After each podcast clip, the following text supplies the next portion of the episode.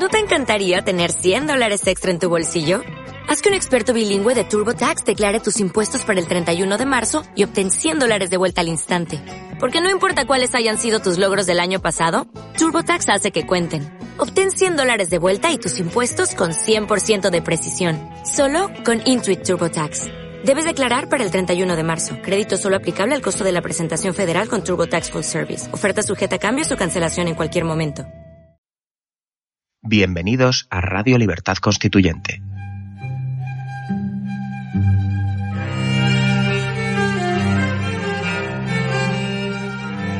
Están escuchando Radio Libertad Constituyente con don Antonio García Trevijano.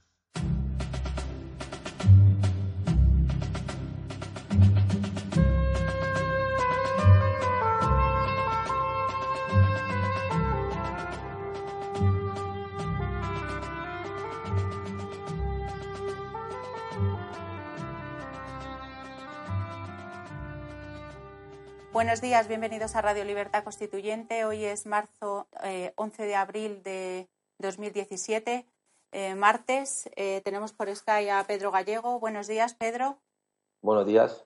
Y en el estudio tenemos a don Antonio García Trevijano. Buenos días, don Antonio. Sí, eh, amigos, oyentes, un día más, donde tenemos que empezar con el extraño conflicto, innecesario conflicto creado por el ataque de Estados Unidos a una base aérea siria.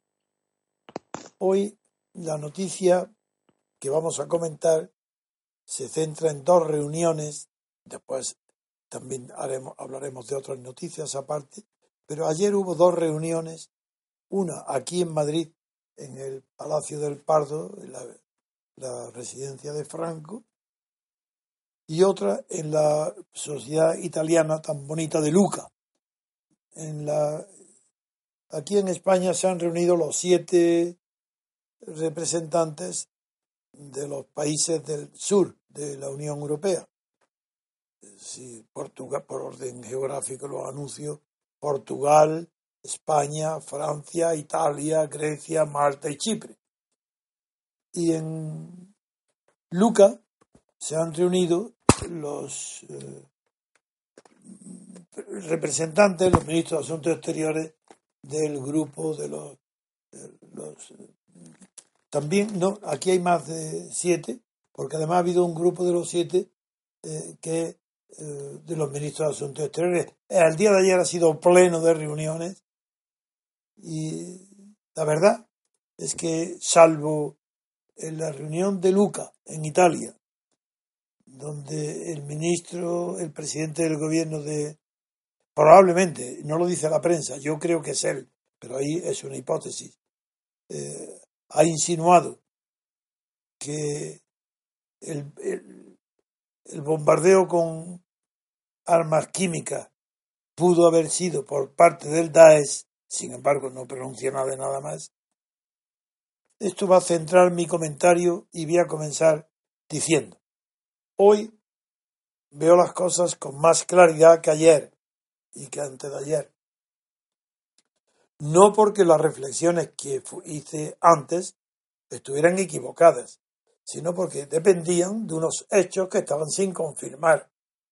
Y según que esos hechos se confirmaran o no, o parecieran, en mi opinión, seguros, pues se inclinaba las conclusiones del análisis hacia un lado a una postura a otra. En vista de estas confusiones que arrastran toda la prensa y todos los comentarios en Internet, eh, vamos a atenernos a nuestro método permanente. Hechos, hechos, hechos. Vamos a comenzar a ir enumerando y describiendo aquellos acontecimientos que están demostrados y que son inequívocos. Primero, ¿quién puede haber sido el responsable pues no sabemos quién en el avión ha eh, lanzado bombas lacrimógenas. No lacrimógenas, perdón. Me confundo con los gases de, de con las bombas químicas. No se sabe exactamente. Lo que sí es seguro, más que un hecho, es la convicción de que no estando ya derrocado en Siria el presidente, es imposible que ese acto fuera acometido, iniciado, dirigido o conocido por el presidente de Siria, al-Assad. Eso es imposible. Quien sostenga esa postura está absolutamente convencido de que está mintiendo. Ahora bien, la cuestión no está ya ahí, sino en por qué Trump ha decidido atacar al Assad como, como si fuera represalia a un acto salvaje de lo que puede ser capaz, no estoy defendiendo a la persona, a un acto de salvajismo en el que ha producido la muerte de niños inocentes. Primer punto, atendiendo a los hechos, es que es imposible que un gobernante que lleve más de 48 horas en el poder y que 48 horas después no ha sido destituido, es imposible que haga un acto que ponga al mundo entero en contra de él. Eso es imposible. Él iba, el gobierno de Assad está ganando su guerra territorial, el espacio, y eso por tanto es el primer hecho. Yo parto de esa imposibilidad. Segundo, eso de creo que otro hecho es que la acción militar de represalia dirigida por Trump contra el gobierno sirio ha sido una acción limitada, pero de verdad. Ha sido una, una acción militar que ha avisado antes a Rusia para que no vaya a tener daños allí, en el sitio donde está bombardeando, en el aeródromo de Siria. Ha sido una acción conscientemente limitada para producir mínimos gastos, mínimos daños, como si no fuera una acción guerrera, sino una acción de advertencia, como disparar al aire antes de disparar a matar. Un aviso. Eso es seguro también. Eso es otro hecho. Porque no hay análisis militar de ningún país en Europa ni en Occidente que no llegue a las mismas conclusiones. aquí en España incluso el Instituto de Estudios sobre Conflicto y Acción Humanitaria, que se llama IECAT, llega a esa conclusión. En España, que está, figuraros, políticamente embebida dentro de la propaganda de Trump y que dice este análisis que eso, sí, claro que dice que es una acción dirigida exactamente contra ella, pero lo, como lo describe es que ha habido uno muy limitado para producir efectos como si fuera reversible, como si muy bien, esto va a producir un daño corto no inutiliza el aeródromo, no consigue ningún objetivo militar, porque destruir, como se dice, en el máximo, mejor de los casos, el 20% de un aeródromo, donde se ha dejado intacto todos los organismos vitales de ese aeródromo, eso es señal de que no, no era la intención de, de Estados Unidos destruir ese aeródromo. Eh, ¿Por qué ha utilizado misiles Tomahawk? ¿Por qué? Cuando podía haber utilizado otro tipo de armamento para no entrar en conflicto no solo con Rusia, sino ni siquiera para no haber destruido completamente el, el, aeropuerto. Entonces, ¿por qué? ¿Por qué si es una acción limitada? ¿Por qué esas fotografías con niños? Oh, porque no había ninguna prueba para poder actuar con represalia contra el supuesto avión que tiraba bombas con armamento, con gases eh, mortales, con armamento químico en, en una pequeña localidad de Siria. Como eso no, no era suficiente, ha habido enseguida que presentar unas falsas fotografías de los efectos del bombardeo. Eso es falso. La propaganda es falsa. El hecho, sin embargo, de la respuesta de Trump es real, eso no es falso. Si seguimos estos razonamientos nada más que apoyándonos en evidencias de hechos que son indiscutibles, llegamos a preguntarnos por qué. ¿Por qué si el hecho militar no pretendía la destrucción del aeropuerto? ¿Por qué las fotografías de los niños siendo falsas han sido publicadas? ¿Por qué se ha dicho la cursilada imposible de que un hombre de edad madura, que tiene a sus espaldas una experiencia tremenda de lucha económica en empresarial, donde se endurece todas las sensibilidades porque el dinero el objetivo. ¿Cómo ese hombre va porque ha visto una fotografía de unos niños muertos, va a declarar la posibilidad de una guerra nueva? Eso es imposible, eso, eso no se lo cree nadie. Para mí es un hecho demostrado que las fotografías son falsas y pongo en duda la realidad del ataque con armas químicas. Seguimos haciendo, y a esto ya nos va a abrir una puerta. La puerta es que ¿por qué ahora se anuncian nuevas sanciones contra Rusia? Antes de responder a eso, vamos, hay que ir a otro hecho. Y el hecho es que Putin, Irán, no están de acuerdo con esa estratagema. Supongamos que ha sido un aviso en el que en el aviso tiene que tener una motivación. ¿Va dirigida esa motivación contra Putin advertido por Trump de que no iba contra él? No, porque se anuncian nuevas sanciones a Rusia en la reunión del G7. Eh, entonces, ¿qué es? Ah, parece entonces más verosímil lo que todo el mundo puede ver, que para calmar la batalla del establecimiento de Estados Unidos contra el nuevo presidente Trump para conquistar o calmar o endormecer la oposición interna que, a Trump lo ha llevado a un porcentaje de, de simpatía en la opinión muy bajo, un poco más de un tercio de la población, ha hecho un acto de guerra. Pero si un hecho acto simulado, ¿a quién ha convencido? Solamente opiniones públicas.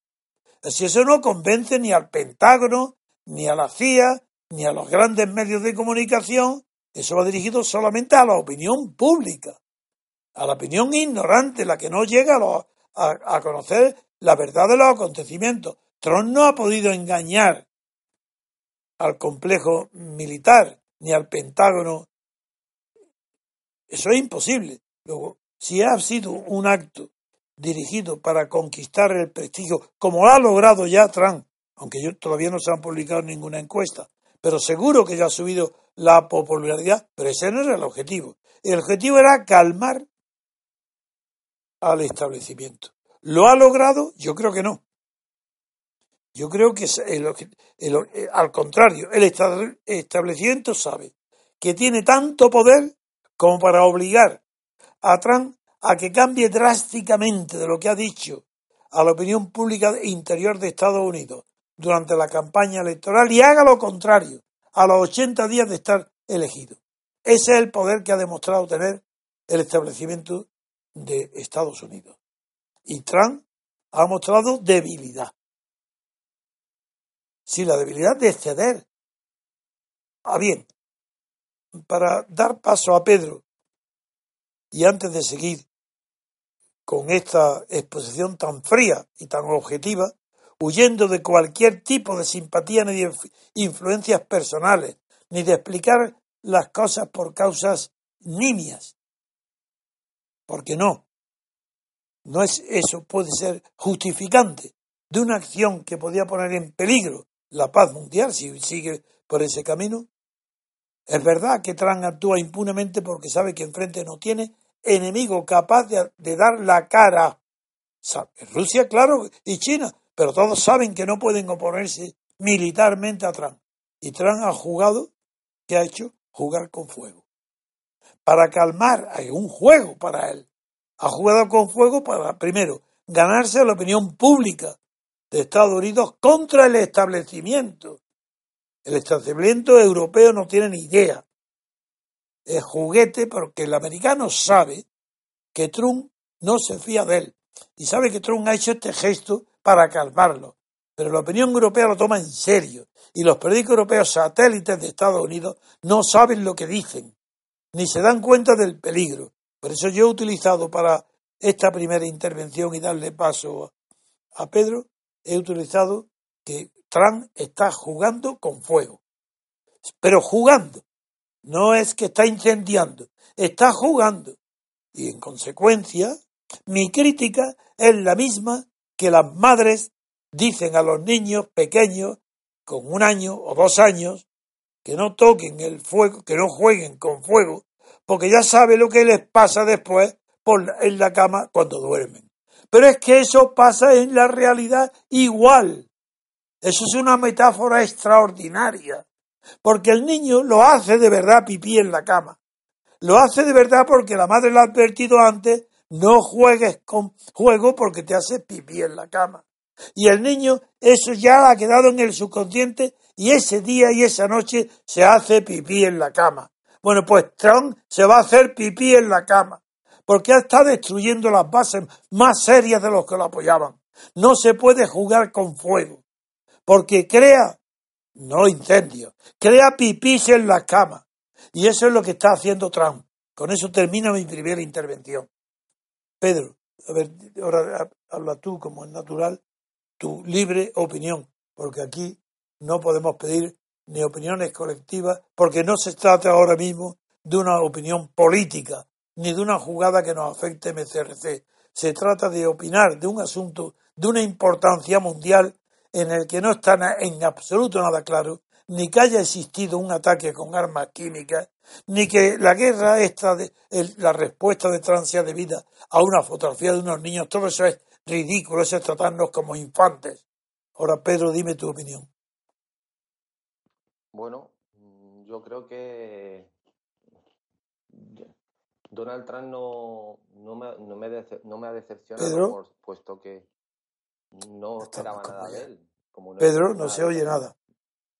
¿Me escucháis? No, ahora sí, dime tu opinión, Pedro.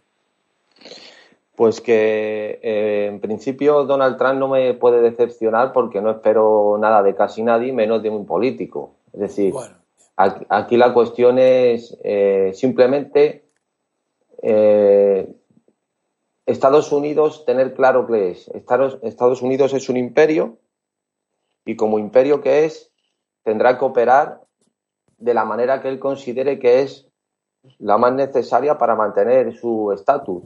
Para mí las naciones se comportan como... Eh, ¿Me escucháis bien? Porque oigo un poco de ruido de fondo. No, te escucho muy bien. Bueno, las eh, naciones o los estados operan, como decía Hobbes, eh, con los hombres en el estado de, naturaleza. O sea, un hombre es un lobo para otro hombre en el estado de naturaleza, pues los estados son como lobos unos contra otros y cada uno hace lo que considera necesario para imponerse a los demás o para defender sus intereses. En ese sentido, todo lo, que está ocurriendo eh, de las armas químicas de los niños si alguien lo cree o no lo cree, simplemente yo creo que la pregunta es, eh, ¿Donald Trump es tonto o no es tonto? ¿Lo ha hecho creyendo todo eso o lo ha hecho o ha, presentado eso como una excusa burda ante las masas para eh, ejercer su intervención? Simplemente que cada uno saque las consecuencias. ¿Alguien puede pensar que el presidente de los Estados Unidos es estúpido o no es estúpido?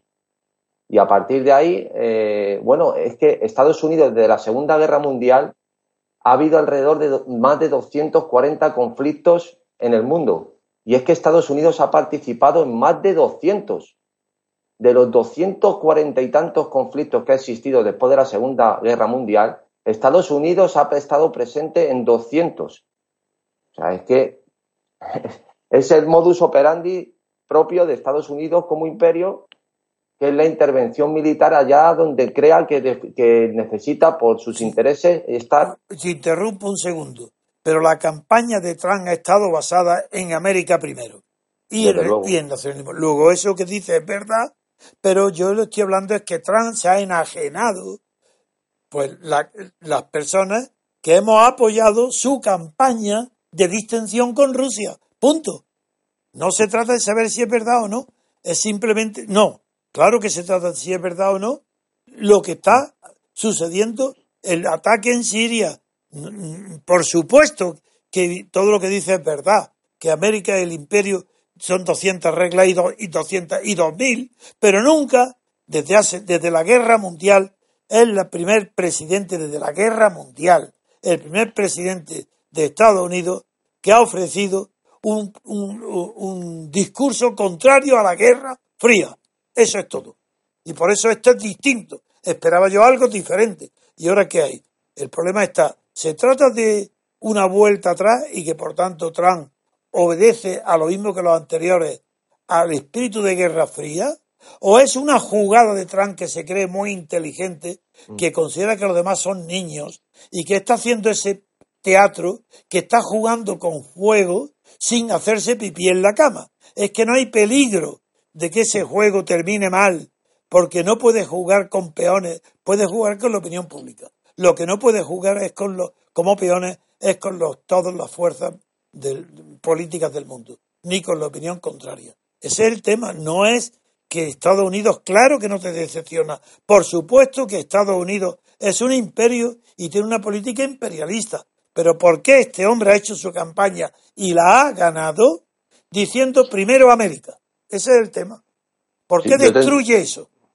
Te entiendo perfectamente, Antonio, pero es que yo creo que yo tengo una visión materialista, es decir, él ha hecho lo necesario que él creía que debía hacer para ganar la campaña. Y si tenía que decir eso, pues dijo eso. Y si tenía que decir otra cosa, pues hubiera dicho otra cosa con tal de ganar al establecimiento. Es decir, es que yo no albergaba esperanzas en su, en su discurso como un silogismo, si promete esto, entonces lo otro. Como eh, es que, es que yo no, en ese sentido yo no albergaba ninguna esperanza. Yo dije del primer momento, cuando estaba en la lucha con Hillary Clinton, que desde luego con las mismas reglas y las mismas armas que Hillary Clinton, desde luego no podía luchar ni enfrentarse a ella porque estaba perdido. Que él hizo lo que, lo que debía hacer para poder ganar. Entonces, a, partir de ahí es que no, no albergo esperanzas de, de, de, que cumpla nada.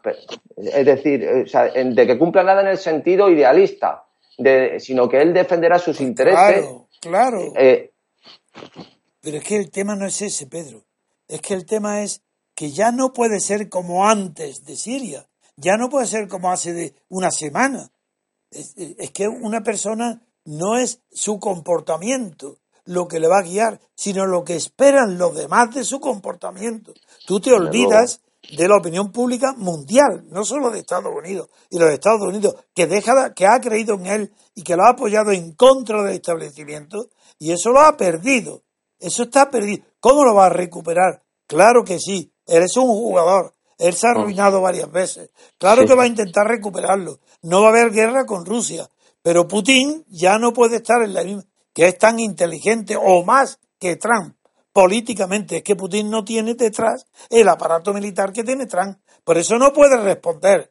Por eso, y eso lo sabe, pero eso es peligrosísimo para la paz mundial. Eso es juego. Eso es jugar con fuego. Y ese peligro es el que yo señalo, me indigna. Y veo que cómo es posible que en Europa entera, toda, apoyando ahora, pues bien, eh, este, no, no, se trata de que sea, lo esperemos o no, ¿es capaz de hacer eso? Sí.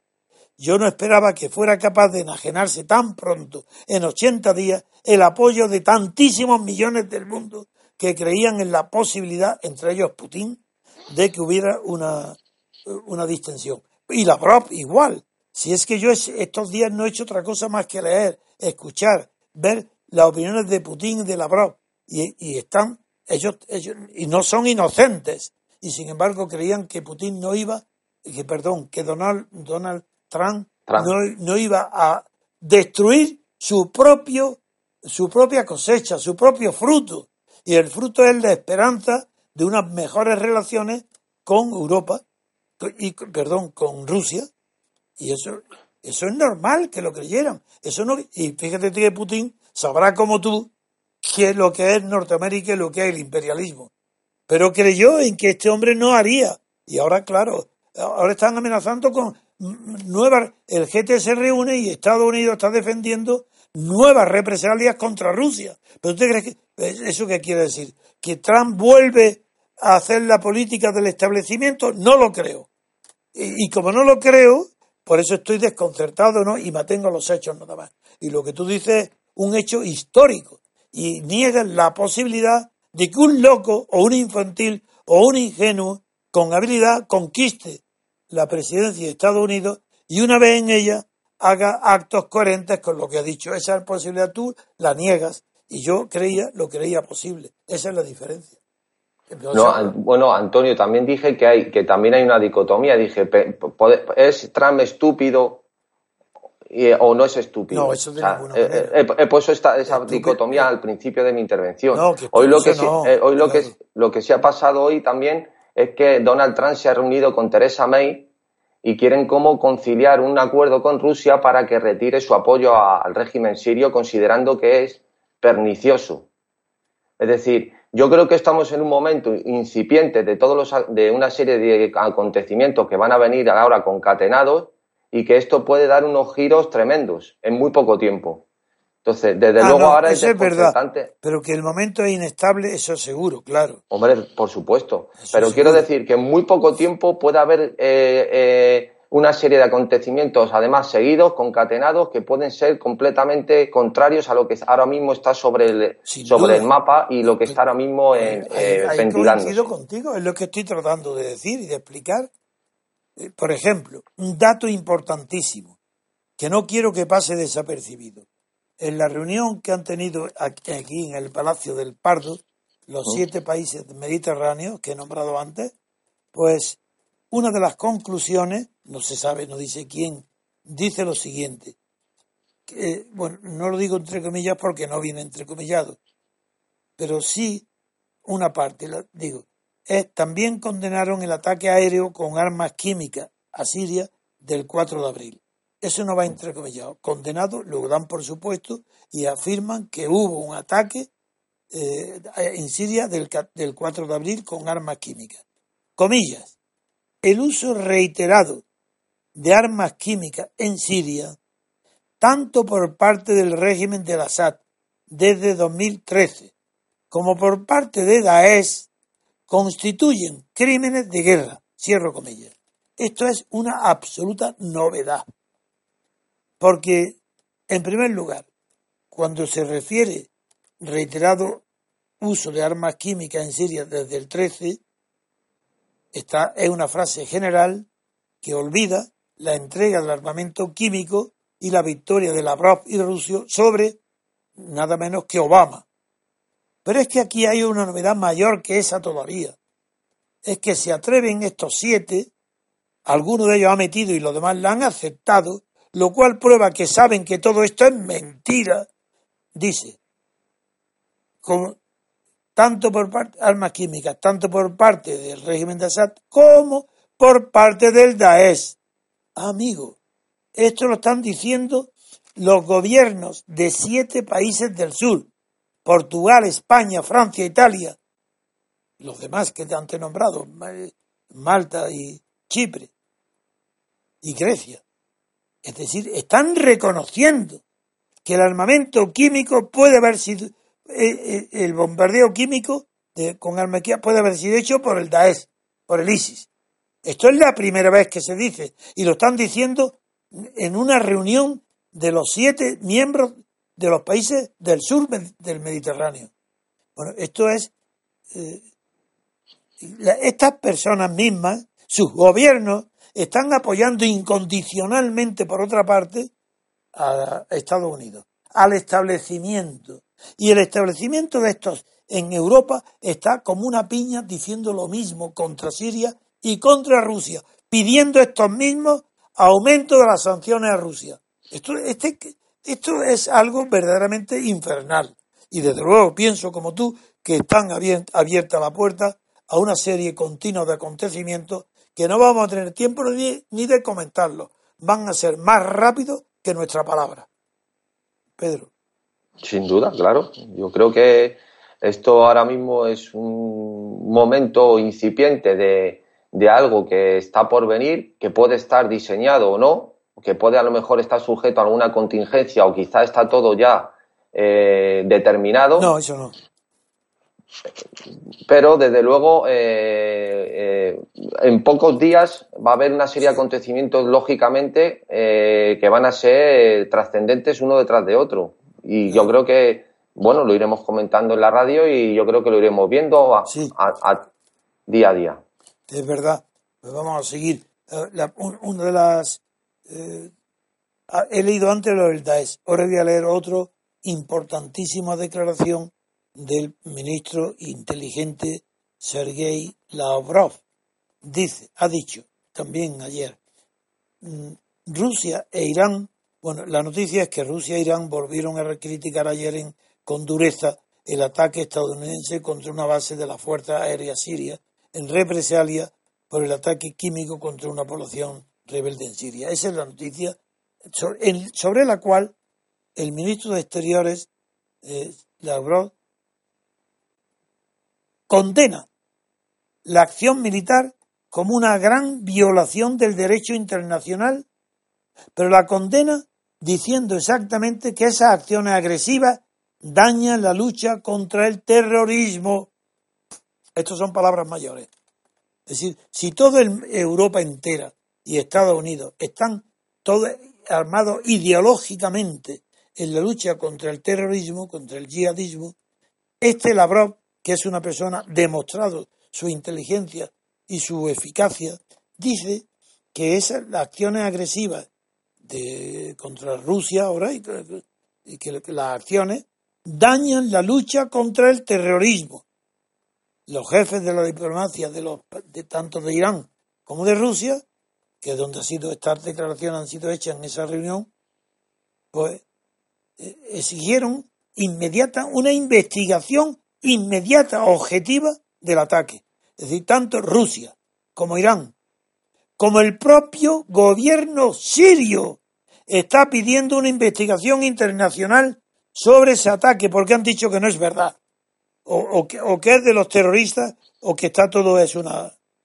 Bueno, esto, bueno, es verdad que Estados Unidos el imperio, Europa apoya al imperio, están encantados con que ese, con el bombardeo, con que humille, se humilla a Putin, todos están encantados, pero es que lo que estamos viendo es las consecuencias. Y esas consecuencias son las que van a venir estos días. Porque esto es inestable completamente. Hay una situación de inestabilidad mayor en el mundo que había antes de que Trump fuera elegido presidente. Pero, Antonio. Dime. Pero ¿quiénes, ¿quiénes derrocaron a los dictadorzuelos que tenían contenidos a los radicales islamistas en Oriente Medio? ¿Quién derrocó a Saddam Hussein? Sí, sí. A, todos los dictadores que tenían contenidos. Sí, sí. A todo, a eso, a, al Estado Islámico. Pues ¿Quién es el promotor del Estado Islámico? es decir, que venga este hombre ahora a decir que, estos ataques es una, van contra, en, contradicción con la lucha contra el terrorismo, es que nos viene a descubrir el Mediterráneo. Pero si Estados Unidos lo que ha hecho en Oriente Medio ha sido un desastre total. Pero Pedro, no se trata nunca de criticar intelectualmente, es políticamente. Tiene una importancia enorme que la eh, propaganda que de todo el aparato de, ruso esté ahora viendo cómo, primero que es falso el ataque sirio, que no ha sido producto de, como, dice lo, del, gobierno sirio, y segundo, que ese ataque ahora de represalia falsa contra el, presidente Hassan perjudica muy gravemente la lucha contra el terrorismo. Si no importa, no importa nada ni el pasado, ni la explicación, ni que seamos tan inteligentes que digamos, eso ya lo sabíamos, eso es seguro. Muy bien, eso será seguro. Lo que nadie sabe es las consecuencias, porque están jugando con fuego. Y vuelvo a decir que todo esto es lo que produce el pipí en la cama. Entonces, sí, es verdad que lo hacen, pero bueno, pero ¿y las consecuencias qué? ¿Qué consecuencias va a tener? ¿Dónde va, ¿Hasta dónde va a llegar esta eh, conmoción, este movimiento del tablero que había falso, de una falsa paz en Europa o que solamente estaba eh, dañada por el terrorismo. ¿Por qué introducir un factor ya de inquietud que no es terrorista?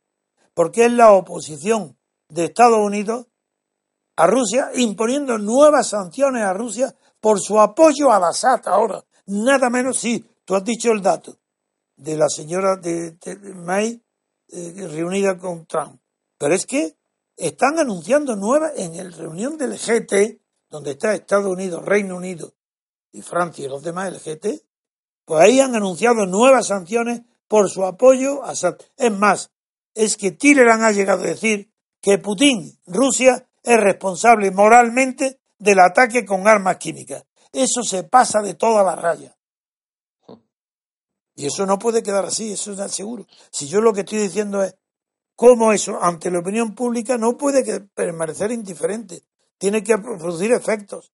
Y los efectos que produce, claro, será o temor y doblarse ante el poder del imperio, o perseguir, tratar de, extender más la verdad y, y ver qué acciones puede haber pequeñas, pero la suma, retirar a la opinión pública del apoyo que tienen los gobiernos títeres de Estados Unidos. Estados Unidos, porque claro, puede decir Trump, primero América, pero si los gobiernos de Europa o del mundo no respetan eso primero América, diciendo no, no, primero América no, y nosotros también que somos tú, lacayos, también, ocúpate también de nosotros. Y eso es lo que está pasando ahora. Así que si Trump es capaz de hacer lo que ha hecho, y eso era evidente, pero lo que es donde está la ignominia es en la en que doblan la cerviz y la rodilla, pues todo, Europa entera. Y ahora, claro, está la distensión está más lejos que estaba antes. Y sin este ataque de Trump a esa distensión posible con Rusia, estaba más próxima. Hoy está alejadísima. Pero yo estoy seguro que Trump va a decir inmediatamente de que quiere hablar con Putin y que tal, y dirá lo contrario. Pero si Trump es una persona que, no, que quiere aplicar a la política los criterios que ha tenido de libertad total en su empresa, y es un hombre inteligente, pero él no, no sabe que está, a diferencia de la economía, donde se puede ganar y, ganar y perder dinero, aquí está jugando con fuego porque los pueblos lo que pueden perder con Trump es la vida o la muerte, la vida. Esa es, esa es la tragedia y por eso es por lo que yo estoy angustiado, no, no hasta el punto de alterar mi equilibrio, pero intelectualmente estoy buscando salidas y caminos. No que yo vaya a insularlo ni pedirlo, sino para orientarme. Ni otro, ¿Por qué está favoreciendo esto la idea de un gobierno del mundo otra vez? Esa cosa tan absurda que si hubiera un gobierno del mundo se acabaría la política en el mundo. Esa cosa tan metafísicamente imposible ahora está de moda otra vez. En un día, en esta acción, ya está el gobierno del mundo. El establecimiento ha obligado a Trump y ahora Trump se da cuenta que el gobierno del mundo no puede ir en contra, que él es un, simplemente es un, un, muñeco, es una pieza a las órdenes del gobierno del mundo. Esto es lo que me indigna, lo que, de que la prensa y las personas honestas y honradas puedan caer en esas simplezas. Y por eso yo eh, me apasiono por la verdad, el conocimiento y porque los demás no piquen, que no hay aquí ningún gobierno del mundo, ni lo puede haber, porque la política es lucha, y no hay lucha si hay un solo gobierno en el mundo. La política es lucha por el poder, y el gobierno del mundo implica la desaparición de poderes parciales. Por eso es imposible. Bien, Pedro, perdona. No perdona nada. No, no, que perdone porque me embalo porque me embalo porque yo cuando, cuando hablo en la radio, como cuando hablo con los amigos, yo no es, no es, soy, soy el polo opuesto de Trump, que no me persigue más que el afán de llegar a la verdad. Y me da lo mismo la, si otra vez he dicho otra cosa porque creía en ese momento que la verdad iba por ahí. Pues eh, sí, me he equivocado con Trump. No creía yo que Trump fuera tan irresponsable de hacer lo contrario de lo que le ha permitido ganar las elecciones. No creía. Creía que era más listo. Ahora, moralmente no, moralmente claro que es capaz, como todos los presidentes de Estados Unidos y como todo el Estado, es imperialista y es capaz de todo. Pero yo creía que este hombre era más listo porque no procedía del gremio político, procedía del gremio empresarial, no tenía los prejuicios políticos tradicionales que se transmiten en las grandes universidades de Estados Unidos, en los profesores, lo creía libre y creía que no iba a picar ahí. Y ahora está dentro de esa vorágine que está aplaudido y estará contento encima de que lo aplauda toda Europa y toda la prensa del New York Times, los mismos que, la, que estaban dispuestos a hacer un, un, juicio político eh, para, para expulsarlo de la presidencia, esos mismos lo aplauden y estarán tan contentos. ¿Hasta cuándo? atacar un movimiento contrario, guiado por su instinto y no por sus conocimientos ni por su ciencia, y, y, ya produzca la desconfianza en él del mundo entero, del establecimiento y de los hombres y de las mujeres libres del mundo que van a perder las la, eh, pocas esperanzas que pudieran tener en alguien. Pedro. No, desde luego, Antonio. Yo lo que creo que aquí la, la, situación que, del enfoque que yo le doy, que es diferente al tuyo, no quiere decir que yo no coincida en el plano, en la escala en la que tú estás eh, formulando tu tesis, sino mi tesis es una tesis, eh, puede decir, eh, más abstracta, en sentido general. no es más histórica, es, más histórica. Es que, es, que a escala, a escala de siglos y de, ¿no? Una, escala a lo mejor pues ética en vez de EMIC metida desde eso el punto es, de vista cómo se ven las pues relaciones entre como si fueran moléculas, pues exactamente. las relaciones de las acciones. Sí, lo has dicho bien. Eh, es un punto de vista EMIC. Eh, eh, es, es, un, Estados Unidos es un El mío es EMIC y el tuyo ética, es verdad. pero yo me quiero tener, pero en cambio, Pedro, yo me atengo a hechos demostrados, salvo uno, y es que no está demostrado pero que para mí es indemostrable, que es que es imposible que el gobierno de Siria pueda suicidarse, pueda levantar el mundo contra él, y eso es imposible.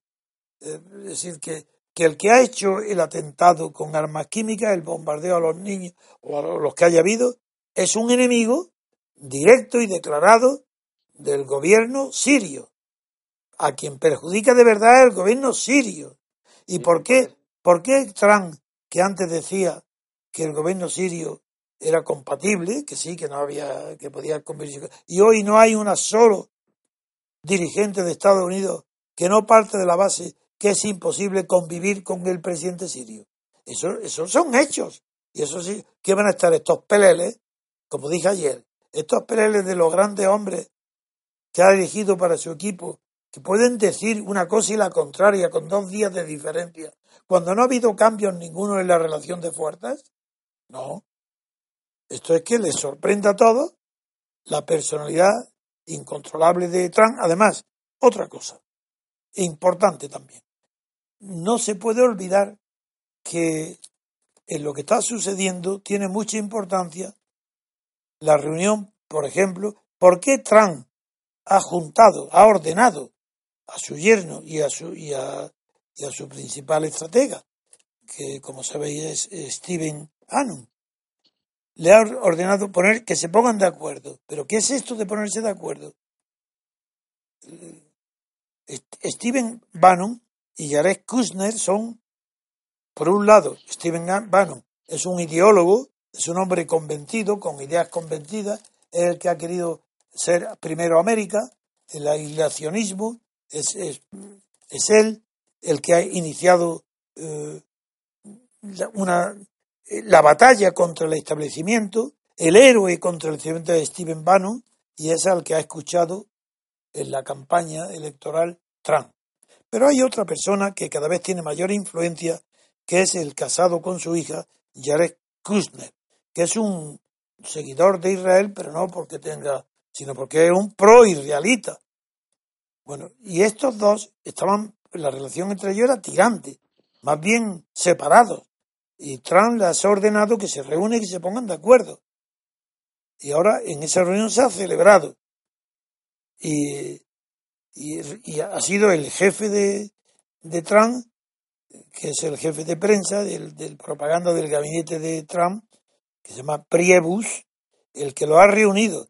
Y de esa reunión no creáis que ha salido algo claro pero que en cambio sí que revela que hay diferencias serias dentro, lo cual implica que no podemos valorar con una estrategia ética de siglos que esto es normal del imperialismo, no, a corto plazo e inmediato se actúa con la regla EMIC, que es el sentimiento y lo que opinan los propios protagonistas de sí mismos. Y así, eh, por ejemplo, en, el asunto de Trump, los asuntos familiares tienen mucha importancia, que en otro presidente tienen menos. Y en, la, los repúblicos también tienen, menos, tienen más importancia en otros presidentes que en este. Bannon tiene 63 años y es parecía que había perdido influencia porque el establecimiento es el demonio. Para el establecimiento es el enemigo público a batir. Bannon lo creían responsable de la aspereza y de la distanciamiento de Trump de todo lo que fuera establecido. Bannon. Y por eso lo apartó del Consejo de Seguridad. Pero sigue siendo el hombre de su confianza, pero el número uno. Pero en cambio también le ha dado un, poder enorme a su yerno, a Kushner, que tiene 36 años. Y este le ha encargado nada menos, pero casi la exclusiva, del problema de Israel y Palestina. Lo cual figuraron la importancia que tiene para el próximo Oriente, para Siria. Entonces parece, y de los dos, parece ser que es justamente eh, Kushner el que está más cerca de, del establecimiento de las finanzas, hasta el punto que a, a Kushner le, ya le llaman el ala demócrata de la Casa Blanca, y los mal pensados le dicen que hasta ahora lo que está pasando con Kushner es el triunfo de los Clinton, es decir, que, que, quien está interpretando ahora la política de los Clinton en Oriente Medio, la dureza. No digo que sea para tanto, pero ¿qué quiere decir? Que a corto plazo las líneas estratégicas históricas o largas no cuentan. Y a corto plazo no podemos saber lo que está sucediendo. Solamente podemos saber el peligro de que Trump en la presidencia de Estados Unidos juegue con fuego. Vuelvo a lo mismo. Si el tema es que él no puede controlar la reacción de Rusia, ni de Irán, ni de Siria, eso no es verdad, ni de China, ni de Corea del Norte, contra la cual ya ha desplegado allí unas armas de, de momento de disuasión. Pero es que, no, es que no se puede. A corto plazo no sirven de nada los análisis de estrategas a largo plazo o de siglos. Pedro, no, pero yo, yo estoy de acuerdo contigo, Pedro, pero que hace un análisis distinto porque lo ves natural. Si es que quiero decir que nuestro punto de vista no tiene por qué ser ni contradictorio ni incompatible. Claro. Lo que, lo que estoy diciendo simplemente es que Estados Unidos se comporta como un imperio depredador. Y el, ejemplo que pongo es un ejemplo muy sencillo que se ve en muchas películas. Cuando realizan un atraco, cinco o seis atracadores, y cuando tienen el dinero y se reúnen para repartirlo, uno de ellos mata a los demás y se queda con todo. Pues ese es el tema, es decir, eh, aquí no se trata de esperar de que van a tener buena, eh, buena voluntad con Putin o con el otro, con el de más allá. Eh, Estados Unidos, si está en una posición de poder, desde su plataforma, hará lo que pueda para seguir manteniéndola y subyugar al que tiene al lado como, como, uno, como, como en el estado de naturaleza. Igual que haría China si pudiera, igual que haría pues eh, eh, Corea del Norte si pudiera con todo el resto del mundo. Es decir, juega su papel de imperio eh, desde ese plano, desde, desde ese plano. Luego ya se harán las operaciones, por ejemplo, lo que estás explicando de quién se puede creer. Sin duda ninguna puede ser una operación de inteligencia, todas las armas químicas, y toda la parafernalia de, los niños y todo esto una operación dirigida por la CIA, perfectamente, o por quien sea. Es decir, es que eh, ese es el plano desde el que, desde el que, yo lo miro. Ahora, que dentro de lo que es la conexión, como si fueran moléculas de todo lo que es el aparato político, de la, relacionado con los ciudadanos, con los votantes, con la opinión pública, desde luego, esas consecuencias en ese plano son otras. Pero yo creo que es que el punto de vista que tengo yo ellos ya cuentan con eso, tendrán su plan, si no son estúpidos, estúpidos completamente. Y la, pregunta que hice al principio es, ¿tran estúpido? ¿Todos los que tienen al lado son tontos? ¿Están haciendo esto a lo loco? Esa yo creo que es la primera pregunta que hay que hacerse. Y si no, coger el otro camino, como si fuera un árbol de decisión. No es estúpido, luego tendrán un plan que querrán llegar a una conclusión, la que sea. Bien. Eso perfectamente es compatible con tu tesis, bajo mi punto de vista. Ah, no, no, y del mío también. Si lo que ya añado yo es que ese plan es jugar con fuego, nada más. Y por tanto las consecuencias de jugar con fuego no son controlables, porque depende la relación, el poder y el imperio no está solo. Hay imperio porque el imperio está relacionado con lo que no es imperio. Y eso es una relación bilateral. Y el imperio, por mucha fuerza que tiene, no puede controlar las reacciones del otro lado, de lo imperiado. Entonces, ese es el tema. Eso es jugar con fuego. Si el imperio se excede, puede provocar el hundimiento mismo del imperio. Tanto poder y lo puede hundir. Porque luego que hay un margen de, eso es, de, error. De, error, eso es. Pues yo lo que digo es que el error de Trump es muy superior a su ventaja.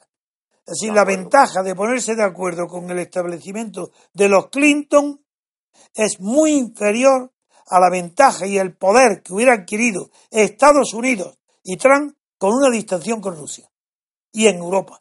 Su poder hubiera aumentado y se ha plegado a qué? A lo conocido, a lo sabido, a lo vulgar, a lo que ya está, a lo que no tiene misterio. Se ha plegado al poder actual de hoy de los Clinton y compañía, en, en allí y aquí, en Europa y en el establecimiento.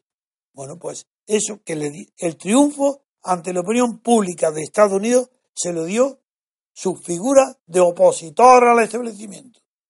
Y creo que su hundimiento puede venir de que ahora, obligado a destacarse del establecimiento de Estados Unidos, tendrá que emprender acciones de acercamiento a Rusia y no lo va a hacer con la misma facilidad con la que pudo hacerlo antes de este ataque. Porque Rusia la está humillando. No se trata de Putin, evidentemente, pero es que internacionalmente lo está humillando a Rusia. No es Putin. Es que está humillando a, a todos y eso no se puede recomponer en un, en un gabinete, porque en el gabinete suyo está él solo, con lo suyo, y no puede controlar hasta dónde puede llegar el aguante o la resistencia de Rusia. Para una guerra mundial, desde luego que no. Rusia no va a responder, pero para cuestiones locales y a través de peones intermedios puede ser interminable lo que se desencadena a partir de ahora. Guerra mundial no, pero guerras locales, en fin, yo creo que ya, eh, si añade lo que quiera, llevamos bastante tiempo. Podemos hacer un minuto de descanso si quieres y pasamos a, otra, a otras noticias. ¿Te parece bien. Pedro? Por supuesto. Pues muy bien. Pues vamos a un minuto de descanso. Una pausa y volvemos enseguida. Querido Repúblico, este domingo, el Grupo de Madrid instalará una mesa informativa en la Plaza de Tirso de Molina, donde, además, será posible adquirir los libros de la obra de don Antonio García Trevijano. Aprovecha esta oportunidad para profundizar en nuestros principios y darlos a conocer a los demás. MCRC. Ya estamos aquí de nuevo. Tiene la palabra don Antonio. Para terminar este programa apasionado,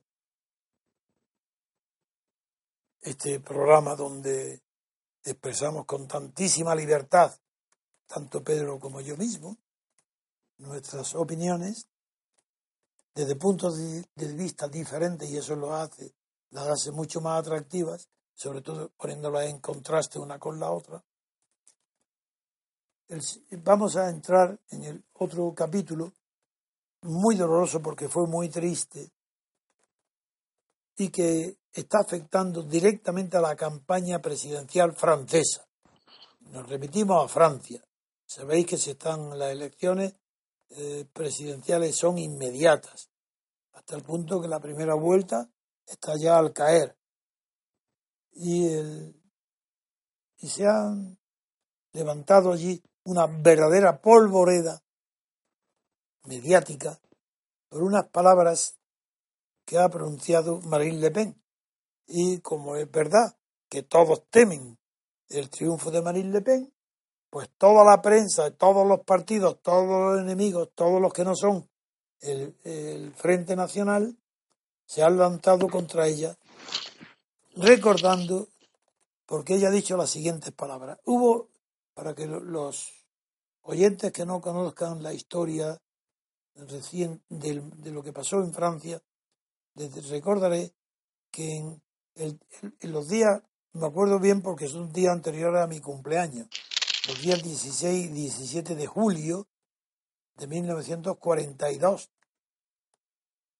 Como yo nací el 18 de julio, recuerdo que esa fecha del año 42 fueron detenidos por el régimen de Vichy, que era el general Petén. Por tanto, el filo nazi, el gobierno de la mitad de Francia encargado a Vichy como agente de los nazis, como un nazi. Bueno, pues esos días se, se detuvieron en París a más de 13.000 judíos y a 4.000 niños pequeños judíos parisinos de París y con sus padres y familiares los metieron en un velódromo de París muy conocido que se llama velódromo de invierno. Y de ahí que se conozca como el Bel Div, son las iniciales de, velódromo y de invierno, aquella tragedia. Pues allí esos 13.000, más de 13.000 judíos fueron allí hacinados en el velódromo, allí mismo fueron maltratados, pero los mandaron luego a Auschwitz, al, campo de exterminio judío de Auschwitz. Y solo de los tres, más de 13.000, solo sobrevivieron 400. Y, muchis, y de los 4.000 niños, prácticamente todos. Solo muy pocos sobrevivieron. Bien, ¿qué sucede? Pues que Marine Le Pen ha hecho una, está muy envalentonada porque las encuestas le dan una posición de segura ganadora en la primera vuelta y por tanto pasará a la segunda y se ha atrevido a decir una frase que ha conmovido a, a los medios de comunicación franceses, también a los opositores a todos los partidos políticos. Y la frase que ha dicho es, porque en Francia ah, también, quiero recordar que allí en París yo lo he visto, se levantó una imponente estatua eh, como una en memoria de lo que sucedió en, ahí en el velódromo de invierno. Y, la, y allí mismo en esa estatua dice eh, está inscrito la frase no olvidaremos jamás, no olvidaremos jamás la tragedia de esos judíos sacrificados por el régimen de Petén y mandados a los alemanes. Pues bien, lo que ha dicho Marine Le Pen es, lo, lo digo entrecomillado, para que es muy difícil, sin ser francés y sin conocer bien el tema, comprender por qué las palabras de Le Pen han levantado tanta polvareda.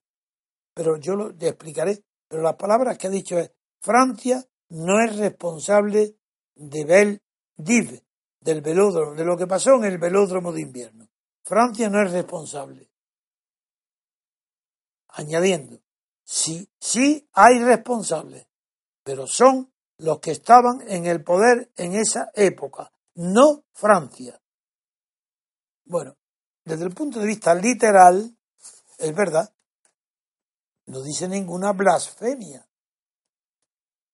Porque lo que está diciendo es que no es el pueblo francés, no es Francia, es Vichy, es quien gobernaba allí entonces, es el poder.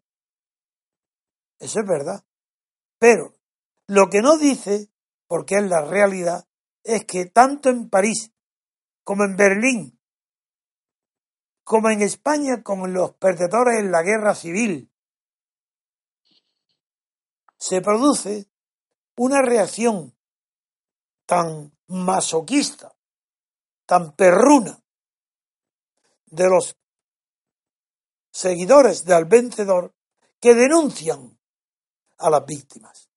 Yo tengo una experiencia Mm, dos experiencias he visto muy cerca de mí de niños, pero que recuerdan, y luego ha habido, hay estudios sociológicos maravillosos que explican por qué el pueblo denuncia a los que considera enemigos del poder cuando no son enemigos suyos. No hablo de los judíos, hablo en general de todo.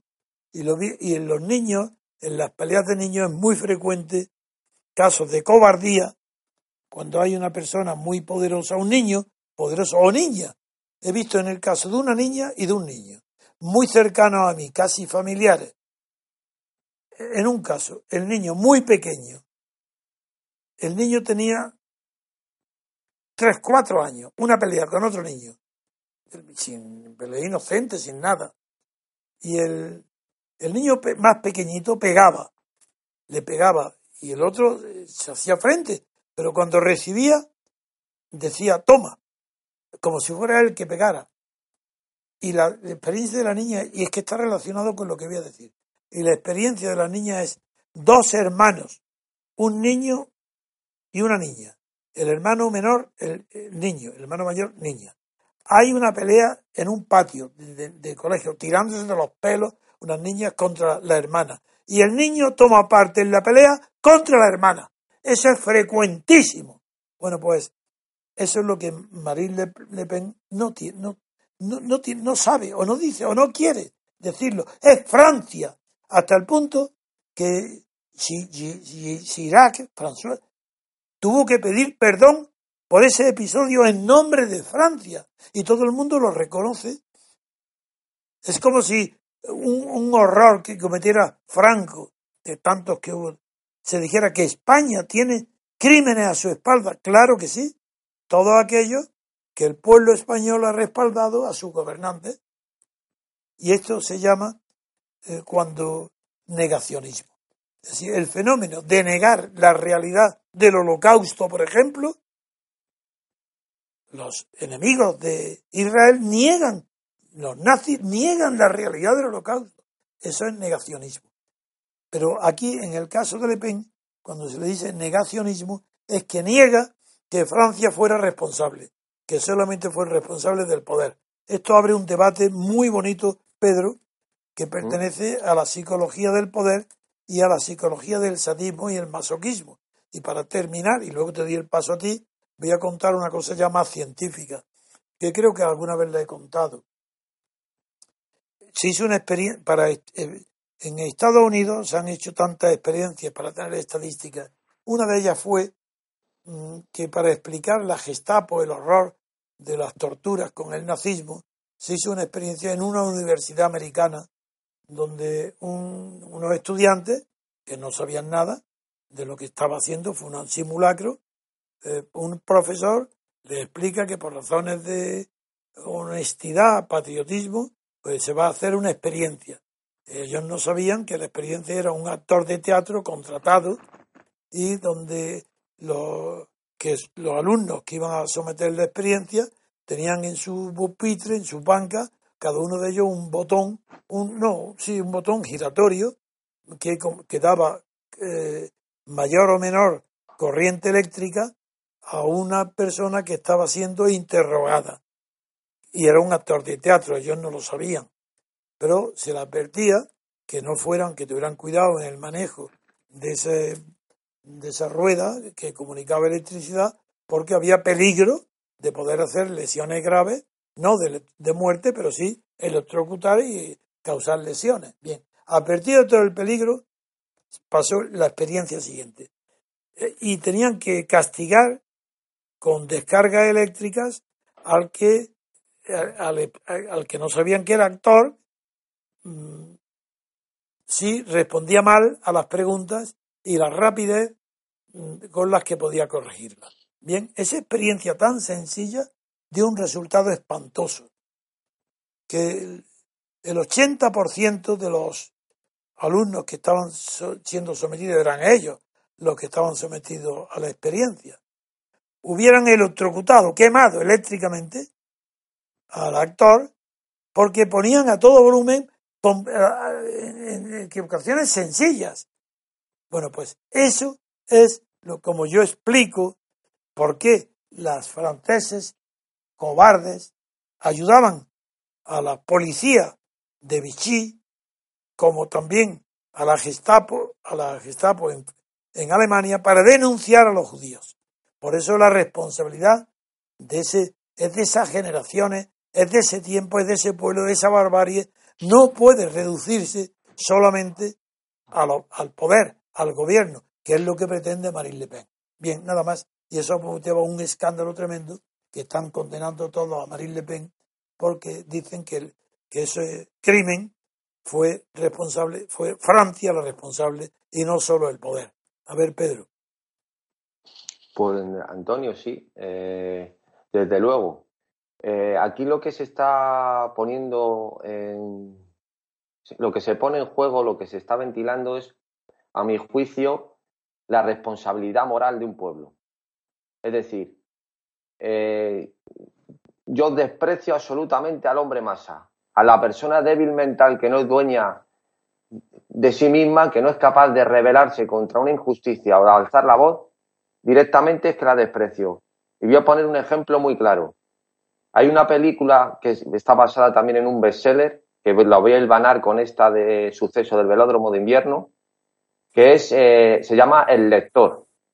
Y va sobre una, en la época de la Alemania nazi, cuando reclutan a las guardianas, a las mujeres eh, alemanas, para colaborar en diferentes campos de concentración y después de la guerra se les somete a juicio a varias de ellas.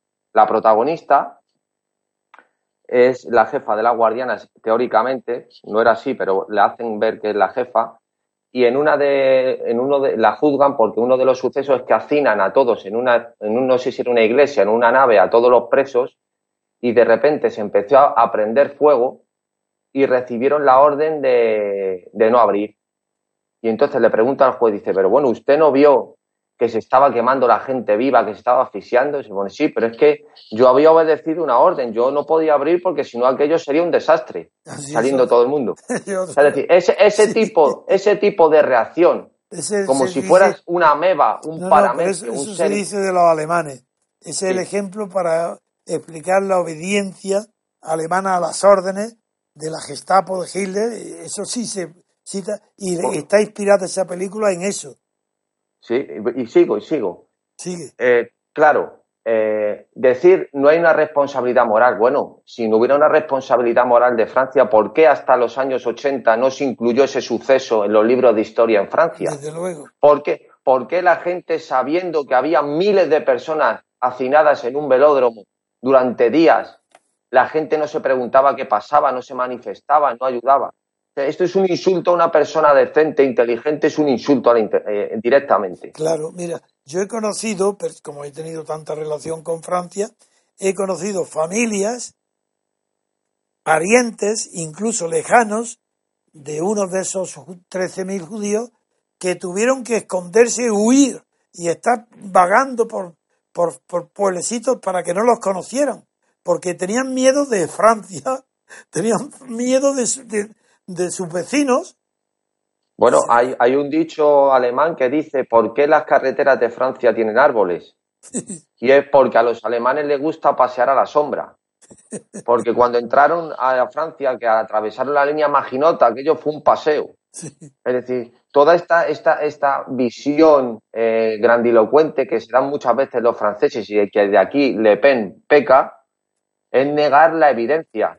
O sea, es decir, claro que el responsable último, también quiero decir una cosa, que la iniciativa eh, de, reclutamiento y de eh, detener a los judíos, sabes que el propio gobierno a iniciativa de ellos mismos, de los propios franceses, incluyó a los menores de 16 años. Claro que lo sé. o, sea, eso ya fue de su cosecha. Sí, sí, eso no vino de órdenes de Berlín. Sí, eso fue ya de su propia cosecha.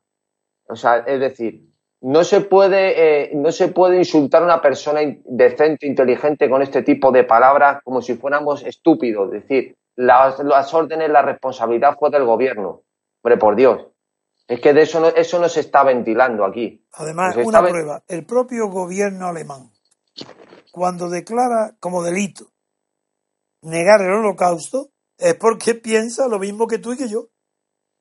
Es decir, que, la, que negar el holocausto es una reacción para no confesar que la responsabilidad es del pueblo alemán, no de Hitler. Ahí está el tema, no exclusivamente de Hitler. Por supuesto que el principal instigador es Hitler. Pero ¿cómo es posible que sea un delito negar el holocausto por un complejo tremendo de culpabilidad? Ese es el, tema. Son temas que en muchos casos son tabú, que la gente tiene miedo, vergüenza, complejo hablar. A mí me trae absolutamente bueno, pues, Ojalá aquí fuera un delito como el holocausto fuera hablar mal, no, negar, el, el holocausto no, sería decir la verdad sobre la transición española. Claro. Es decir, aquí decir la verdad tenía que ser Es un tabú, es un tabú ta- ahora mismo. absolutamente un tabú.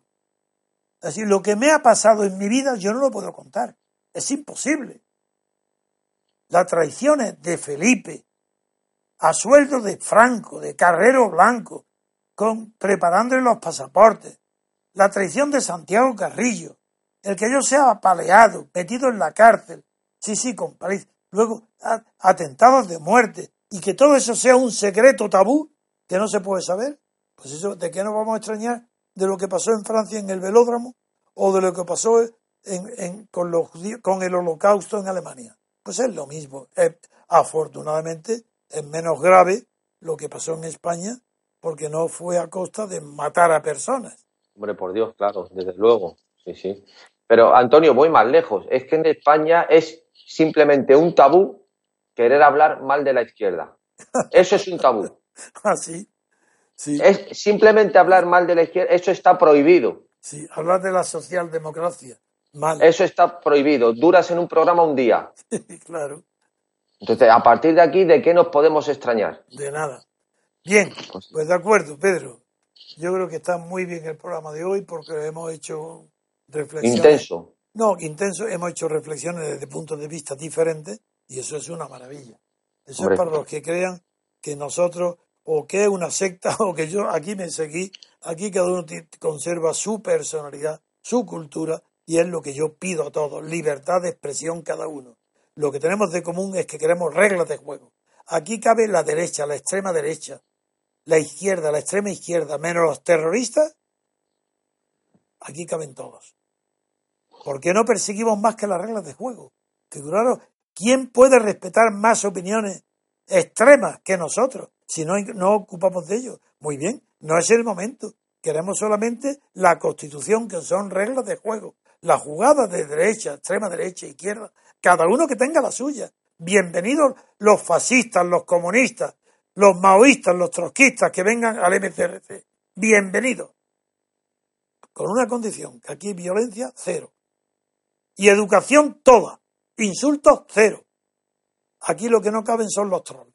Eso para Internet. Bueno, Pedro, un fuerte abrazo. Un fuerte abrazo, Antonio. Adiós. Hasta aquí el programa de hoy. Muchas gracias por escuchar Radio Libertad Constituyente.